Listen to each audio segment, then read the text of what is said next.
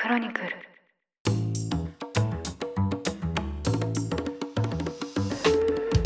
おはようございます。2024年2月9日金曜日ニュースコネクトあなたと経済をつなぐ5分間パーソナリティの竹村由紀子です。この番組では1日1つ5分間で世界のメガトレンドがわかるニュースを解説していきます。朝の支度や散歩通勤家事の時間などにお聞きいただけると嬉しいです。今日は金曜日なのでここを頑張れば明日から3連休という人も多いかもしれません。月曜日は日本では建国記念日の振り替え休日。この日はニュースコネクトの配信がないので私としてはちょっと寂しいんですがせっかくだからこの機会にのんびりしようかななんて思っています。なんか昨年11月くらいからずっと締め切りに追われていたんですけどようやく一段落しましてやっぱり忙しいと新しいことをやる意欲が湧いてこなくなっちゃうのでしみじみと休むのも仕事のうちだなぁなんて思っています。さて話題は変わりまして今日はこちらのニュースをお伝えします。日本製鉄によるアメリカの大手鉄鋼メーカー US スチールの買収計画をめぐり、アメリカ国内で反対の声が相次いでいることについて、日本製鉄側は反応は想定内だとして予定通り今年9月までに買収を完了させたいと表明しました。日本製鉄は昨年12月、US スチールをおよそ2兆円で買収することで合意したと発表。ただ、これに対し、およそ85万人の労働者が加入する全米鉄鋼労働組合は、外国企業が買収することで安全保障上のリスクや雇用が不安定化する懸念が高まると猛反発しています。さらにトランプ前大統領も1月31日、ひどい話だ、私なら即座に阻止する、絶対にだとコメント。再び大統領に就任した場合、買収を認めない考えを明らかにしました。US スチールの本社があるペンシルベニア州は、自動車や鉄鋼の生産拠点が集中するラストベルトに位置し、選挙ごとに勝利する政党が変わるスイングステートとして知られています。こうしたことを背景に、今回の買収計画は今年11月の大統領選挙に絡み政治問題化している格好です。ということで今日は企業の大型買収計画で双方が合意しているにもかかわらず大統領選挙をめぐる政治的な逆風の中成立が不透明になっているというニュースをお伝えしています。ではここで3つのなぜをテーマに現在の状況を簡単にご紹介しようと思います。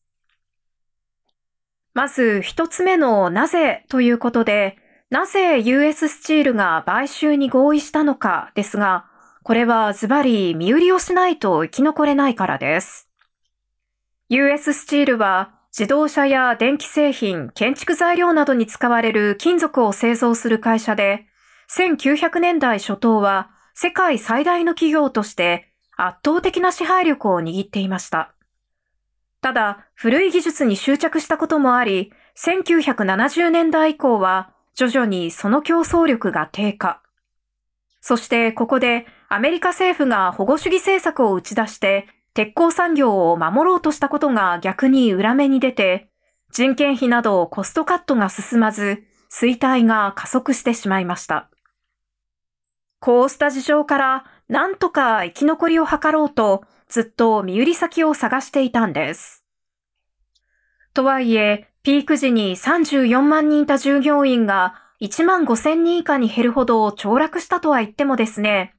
アメリカの鉄鋼業界で第3位の大企業ですから、金額も大きく、なかなか買収先というのは見つかりませんでした。一時は業界第2位のクリーブランド・クリフスも名乗りを上げたんですが、ここには大きな問題があり、買収は見送られてしまいます。クリーブランド・クリフスが US スチールを買収すると、アメリカで自動車向けに使用される国産鉄鋼の65%から90%のシェアを独占することになり、価格決定に影響が出ると自動車メーカーが大反対したんです。さすがに国産鉄鋼のシェアの9割となりますと、日本の独占禁止法にあたるアメリカの反トラスト法上の問題もありますし、競争力がなくなると、結果的にはアメリカの消費者が車を買うときにより高いお金を支払うことになりますから、これはすんなりいくはずがありません。そんな中、なんと日本製鉄はクリーブランドクリフスの提示額の2倍の金額で買収を提案。US スチールとしてはいくらアメリカの会社ではないとはいえ、高いお金を出してくれる上に人員削減や海外への生産移転は考えていません。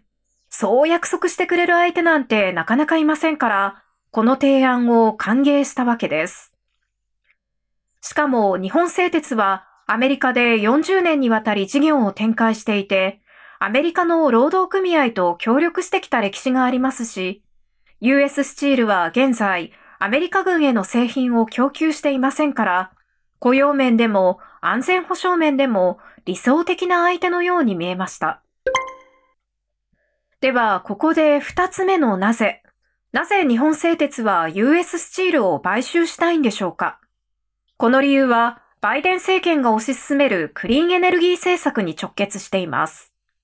アメリカ政府はクリーンエネルギーへの転換に弾みをつけるため、数十億ドル規模の補助金を支給しているんですが、その対象となる風力発電機などには多くの鉄鋼が必要なんです。そのため、アメリカでは鉄鋼需要が高まっていまして、アメリカ国内のメーカーでさえ需要の多さに対応できないほどになっています。ヨーロッパを含め世界各地で製造業が衰退していく中、多くの鉄鋼需要があり、しかもアメリカ政府の財政出動に乗っかることもできるとなりますと、これは日本製鉄にとっては大きなチャンスです。また、EV、電気自動車にも鉄鋼は必要ですから、日本製鉄としては需要がたくさんあって、しかも政府が後押しをしている成長市場で業績を拡大できれば、長期的に見て大きなプラスになる、そうした未来を描いているんです。では、このウィンウィンにも見える買収計画、何がそんなに問題なんでしょうか？ここで3つ目のなぜです。なぜ多くの人が反対の声を上げているのか？これにはアメリカ国民の心理的な葛藤が大きく影響しています。US スチールは122年の歴史を誇り、この会社がアメリカを世界の経済超大国に押し上げたと言っても過言ではないほど、アメリカの製造業を象徴する存在です。エンパイアステートビルのようなアメリカのランドマークにも鉄鋼を供給していますし、第二次世界大戦の勝利にも大いに貢献しました。そんな名前に US と入っているアメリカ国民なら知らない人はいないような会社が他の国の会社に買われてしまう。こうした事態にはやはり心穏やかではいられない人が多いんです。特に自動車や鉄鋼の生産拠点が集中するラストベルトの人たちの中には、アメリカの大切な財産とも言える会社が外国の企業に奪われてしまう。そうした不安を覚える人も少なくありません。このような人たちにとっては、トランプ氏のひどい話だ、私なら即座に阻止する、絶対にだ。こうしたコメントはとても頼もしく響きます。しかも、もともとトランプ氏はラストベルトを制したことで、2016年の大統領選挙で勝利したとも言えるほど、この地域で高い人気を誇っていますから、労働組合のような代表伝は何としても味方につけたいところ。買収計画に反対することで選挙戦に有利に働くなら反対しない理由などありません。一方でバイデン大統領にとってもラストベルトの支持は選挙戦の当落を分けるくらい重要です。特に2020年の大統領選挙では、US スチールの本社があるペンシルベニア州を制したことで、バイデン大統領は勝利を確実にしていまして、まさに決戦の場所。そう簡単に買収計画に賛成して票を失うわけにはいかない事情があります。このような状況の中で日本製鉄はアメリカでロビーストを雇い、1月中旬には幹部がワシントンを訪れて議員や関係者と協議、労働組合との対話も続けているんですが、予定通り9月までに US スチールを完全子会社化できるのか、その先行きというのは非常に不透明です。